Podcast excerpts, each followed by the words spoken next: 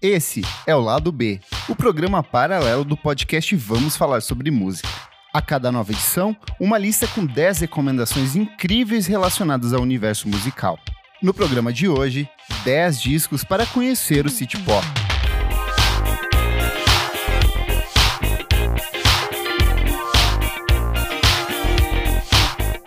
No início dos anos 70, o Japão vivia um de seus períodos mais férteis. Depois da ascensão econômica que marca a década de 60, estimulada pela forte relação comercial com os Estados Unidos, o país adotava uma política marcada pela urbanização e permanente avanço tecnológico. Nesse cenário onde o dinheiro ditava as regras, jovens de classe média buscavam emular a cultura e o estilo de vida norte-americano, lotando discotecas e clubes noturnos cada vez mais disputados. Junte isso a novas técnicas de gravação, equipamentos cada vez mais sofisticados, o uso de sintetizadores e você tem as bases para um dos movimentos culturais mais interessantes e copiados dos últimos anos. É hora de calçar os sapatos, vestir sua melhor roupa e se jogar nas pistas ao som do City Pop, estilo que abasteceu a música pop do Japão entre a segunda metade dos anos 70 e o final da década de 80. Eu sou o Kleber Fak e trago hoje 10 discos para conhecer esse estilo marcado pelo uso de versos bilíngues, arranjos sublimes e vozes que continuam a ecoar em uma série de lançamentos recentes. 10. Toshiki Kadomatsu, After Five Clash, de 1984. Quatro décadas de carreira, mais de 30 trabalhos de estúdio, dezenas de participações em registros lançados por outros artistas, coletâneas, trilhas sonoras e uma infinidade de composições avulsas. Se existe uma pessoa que circulou por diferentes esferas da cena japonesa, esse alguém é o multiinstrumentista, compositor e arranjador Toshiki Kadomatsu. Dono de uma extensa discografia que se acumula desde o início dos anos 80, o músico parece ter alcançado um ponto de equilíbrio entre o pop litorâneo dos anos 80, a música disco e os temas eletrônicos que têm sido explorados desde o fim da década de 70. Mas em uma discografia tão vasta, qual o melhor caminho para se aventurar pelas criações do Kadomatsu? A resposta está em um disco de 1984 chamado After Five Clash. São pouco mais de 40 minutos em que o artista japonês se une a um vasto time de instrumentistas para produzir um registro que é um verdadeiro espetáculo sonoro. São naipes de metais, arranjos de cordas, camadas de sintetizadores e captações mundanas que ampliam os limites da obra. A própria imagem de capa do disco, com um salto alto em movimento, a cidade iluminada durante a noite e o músico devidamente trajado sintetizam parte do espírito da época. No repertório, músicas como a crescente Airport Lady, Midnight Girl e baladas românticas como Will You Wait For Me, típicas do período. Um precioso exercício criativo que seria ampliado três anos mais tarde, com o também excelente See Is The Lady, de 1987.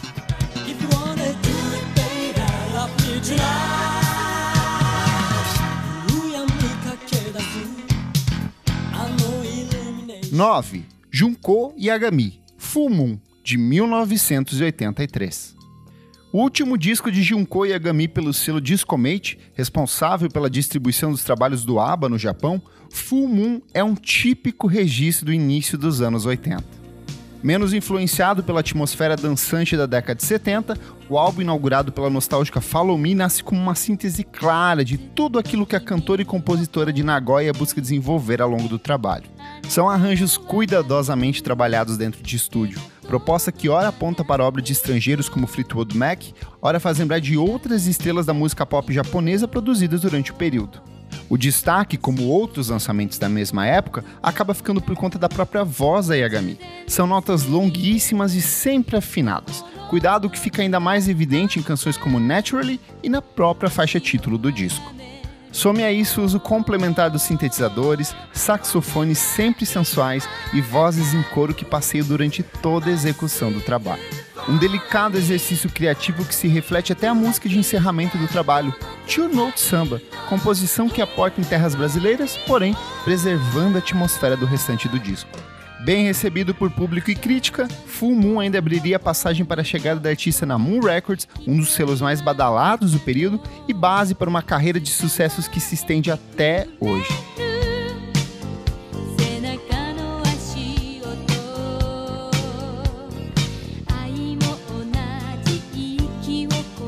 Oito, Takako Mamiya, Love Trip, de 1984.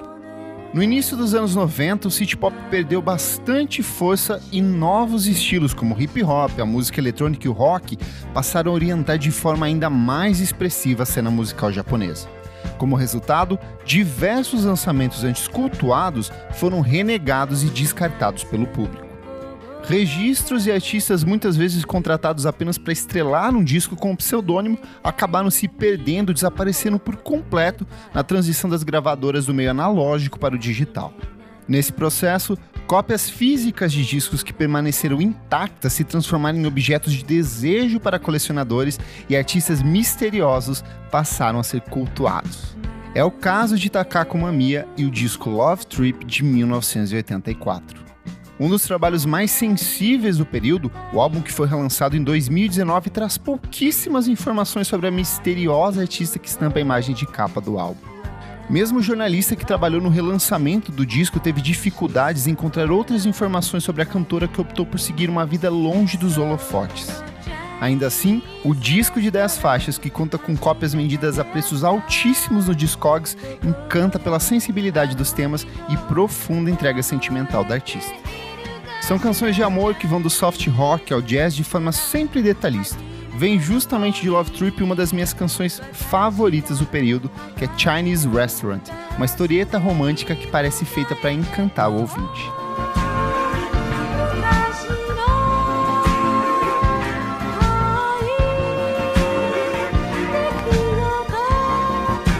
Sete, Tae Konuki, Sun Shower, de 1977.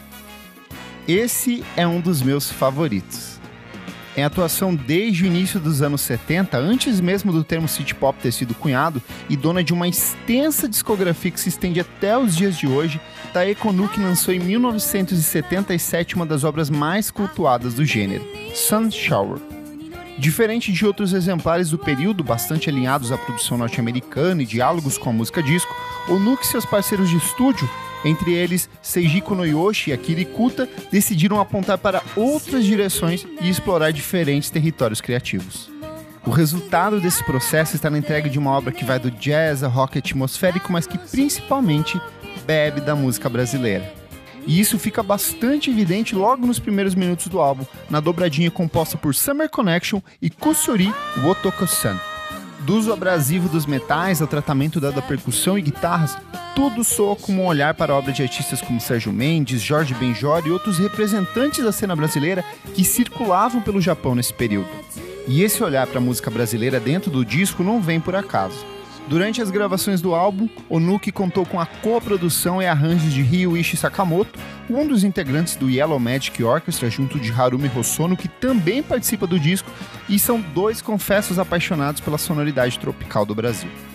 O resultado desse encontro está na entrega de uma obra que transita por entre décadas de referência e continua bastante atual até hoje na dúvida, ouça Tokai, que é uma das principais músicas do disco, e deixe que as harmonias de vozes da cantora transportem a sua mente.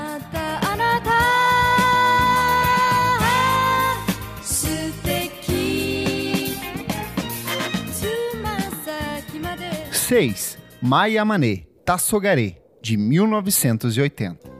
Se você, assim como eu, é apaixonado ou apaixonada pela cultura japonesa, provavelmente já deve ter esbarrado no trabalho da Mai Yamane em outros momentos.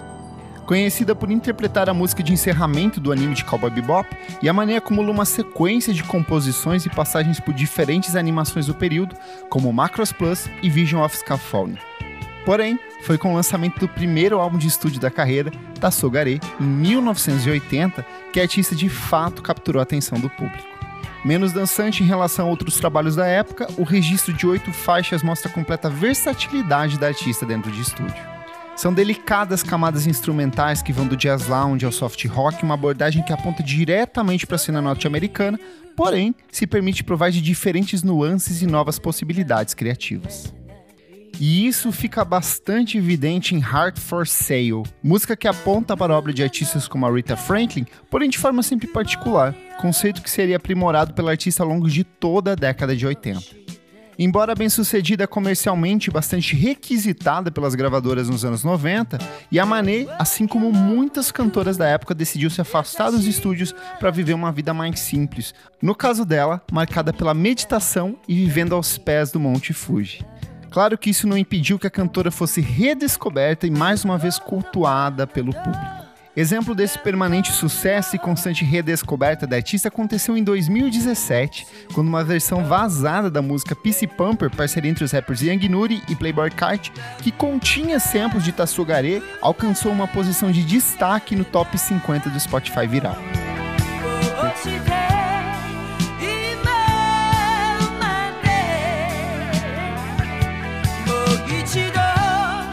5. Maria Takeuchi, Variety, de 1984. Esse é outro disco que acabou se transformando em objeto de culto para muitos colecionadores e ouvintes espalhados pelo mundo inteiro.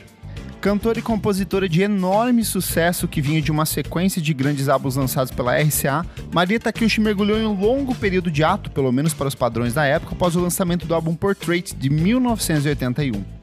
Depois de assinar como um Records, hoje braço da Warner Music Japan, Takeshi decidiu pela primeira vez assumir a composição de um disco de maneira integral, reservando a produção do disco e arranjos para o experiente Tatsuro Yamashita, com quem é casada até hoje. O resultado dessa parceria está na entrega de uma obra que preserva a identidade e a sonoridade da época, principalmente os arranjos de Yamashita, mas que cresce substancialmente nos versos compartilhados pela artista. São histórias de amor, desilusões amorosas, conflitos intimistas, direcionamento bastante explícito na dramaticidade de música como Let's Get Married. Sucesso na época em que foi lançado, Variety acabou se transformando no maior sucesso comercial da Takeuchi até aquele ponto, abrindo passagem para uma sequência de outros lançamentos recebidos de forma ainda mais positiva pelo público. Exemplo disso acontece no álbum Quiet Life de 1992, disco que vendeu mais de um milhão de cópias somente no Japão. Ao longo da carreira, Takeshi acumula uma marca histórica de 16 milhões de cópias vendidas, um volume absurdo de discos vendidos. Em 2017, depois que a música Plastic Love, uma das principais faixas do disco, foi remixada e lançada sem autorização no YouTube, alcançando a marca de 25 milhões de execuções, Takeuchi mais uma vez alcançou uma nova parcela do público e, aproveitando do sucesso, teve o álbum relançado em vinil. Um fenômeno que transcende tempo e até mesmo idioma.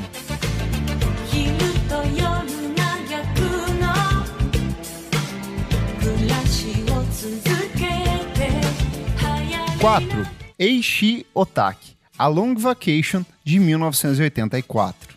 Quando a gente fala sobre city pop, é bastante comum pensar nesse movimento cultural como uma interpretação tardia da música disco no Japão. Mas quando a gente mergulha de vez no estilo, começa a perceber que se trata de um conceito criativo muito mais amplo. São trabalhos que vão da bossa nova ao jazz, do soft rock ao funk, uma abordagem sempre sofisticada.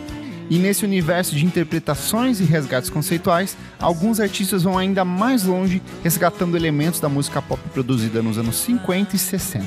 São harmonias de vozes e temas litorâneos de artistas como The Beach Boys e até técnicas de gravação típica dos registros apresentados por Phil Spector.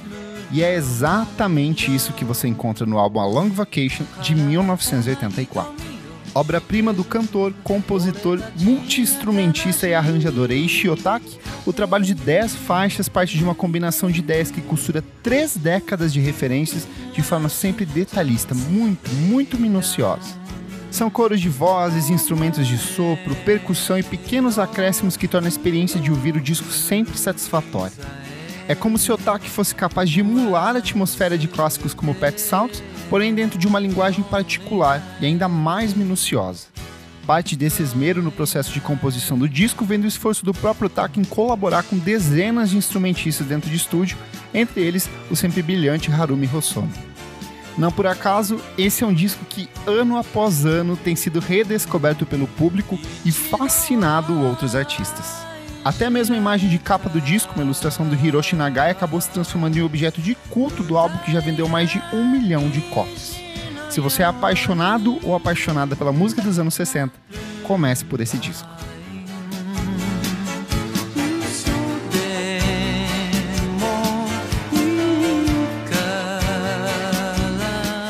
Três. Momoko Kikuchi, Adventure, 1986. Momoko Kikuchi tinha apenas 18 anos e já era um verdadeiro fenômeno quando entrou em estúdio em 1986 para as gravações do álbum Adventure.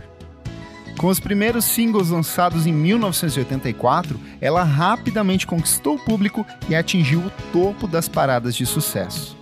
Entre 1982 e 1991, tempo que esteve nativa, Kikuchi conquistou sete vezes a posição de número 1 um nas paradas. Estima-se que nesse período ela tenha vendido mais de 4 milhões de cópias entre singles e discos, o que é uma marca bastante expressiva.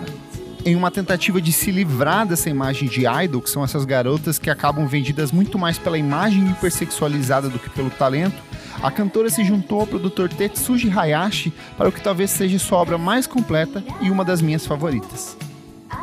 Do momento em que tem início na instrumental música de abertura até alcançar a derradeira Tomorrow, cada uma das 10 músicas de Adventure encanta pelo minucioso processo de produção e sentimento expresso nas faixas. São canções de amor e momentos de maior vulnerabilidade, proposta que orienta a parte expressiva do repertório apresentado ao longo do disco. A principal diferença em relação a outros exemplares do gênero está na forte homogeneidade do disco, como se cada composição servisse de passagem para a música seguinte. Apesar do sucesso em torno do disco e de outros lançamentos, Kikuchi acabou se distanciando dos palcos, mas seguiu com uma carreira de atriz muito bem sucedida. Em 2020, além do relançamento do disco uma nova prensagem em vinil, Kikuchi também apareceu na coletânea Pacific Breezy 2, que tem resgatado a obra de diversos outros artistas da época e é muito interessante de se ouvir.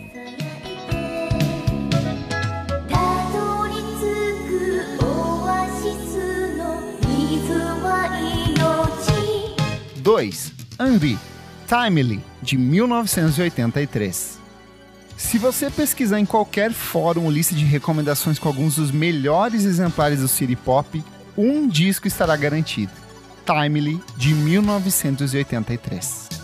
Grande obra da cantora e compositora Eiko Kawashima, a Henri, que continua nativa até hoje, o disco nasce com uma combinação do que é de mais colorido e festivo na música produzida na época.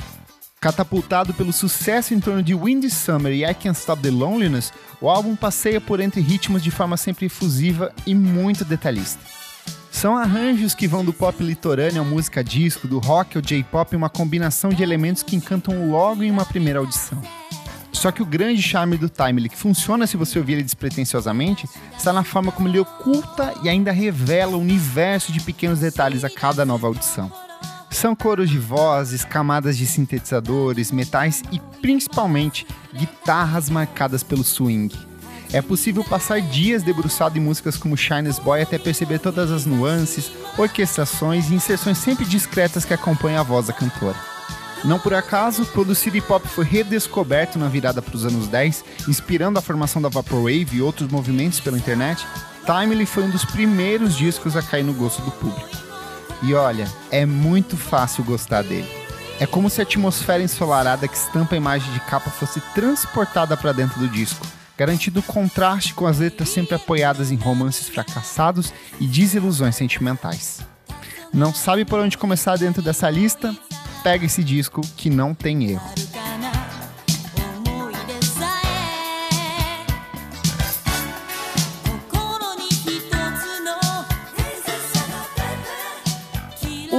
Tatsuro Yamashita, For You, de 1982. Não dá para falar de city pop e não citar o trabalho do Tatsuro Yamashita. Cantor, compositor, multi-instrumentista, arranjador e produtor que trabalhou com uma dezena de outros artistas, incluindo a Maria Takeuchi, que eu já citei, com quem ele é casado até hoje, Yamashita é um dos responsáveis por moldar a cara do pop japonês entre o final dos anos 70 e o início da década de 80 vem justamente dele, dessa forte relação de proximidade com o Eiichi Otaki, o olhar nostálgico pro pop dos anos 60, ampliando ainda mais os limites da cena japonesa. E quando a gente fala de Yamashita, o que não faltam são grandes lançamentos e obras essenciais. Um dos mais cultuados é o Ride on Time, de 1980, e é um perfeito exercício de estilo que reflete o esmero do artista durante toda a execução da obra. Outros que também são essenciais e merecem a sua audição são os ótimos Go Ahead, de 1978, Moonglow, de 1980 e o Melodies, de 1983. mas se você nunca ouviu a música do Yamashita, não tem forma melhor de mergulhar no trabalho dele do que pelo disco For You de 1982.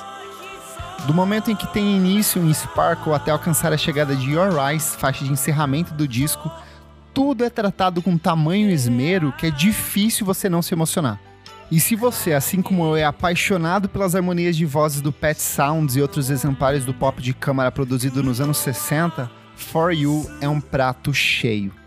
Uma das minhas músicas favoritas desse álbum é Futari, composição que fecha o lado A do disco.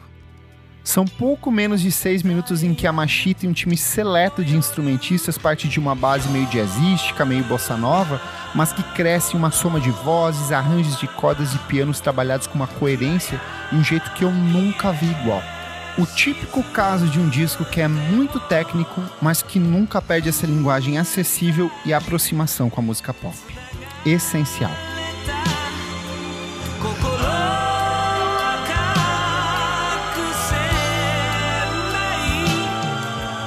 E aí, prontos para mergulhar de cabeça nesse universo fantástico do City Pop? A lista completa com todos os discos que eu recomendei aqui você encontra na descrição desse programa. Aproveita e já segue nosso podcast na sua plataforma de streaming favorita, essa mesmo que você está ouvindo. E se você gostou do nosso podcast quer ter acesso a outros conteúdos lançados com muita antecedência ou participar de outras conversas sobre música, apoie a gente no padrim.com.br barra. Por apenas R$ reais por mês você participa do nosso grupo fechado para assinantes e assiste às gravações ao vivo dos programas. O Lado B é um projeto paralelo do podcast Vamos Falar sobre Música. A edição deste programa é de Nick Silva. Pesquisa, roteiro e apresentação de Kleber Fak. Até a próxima!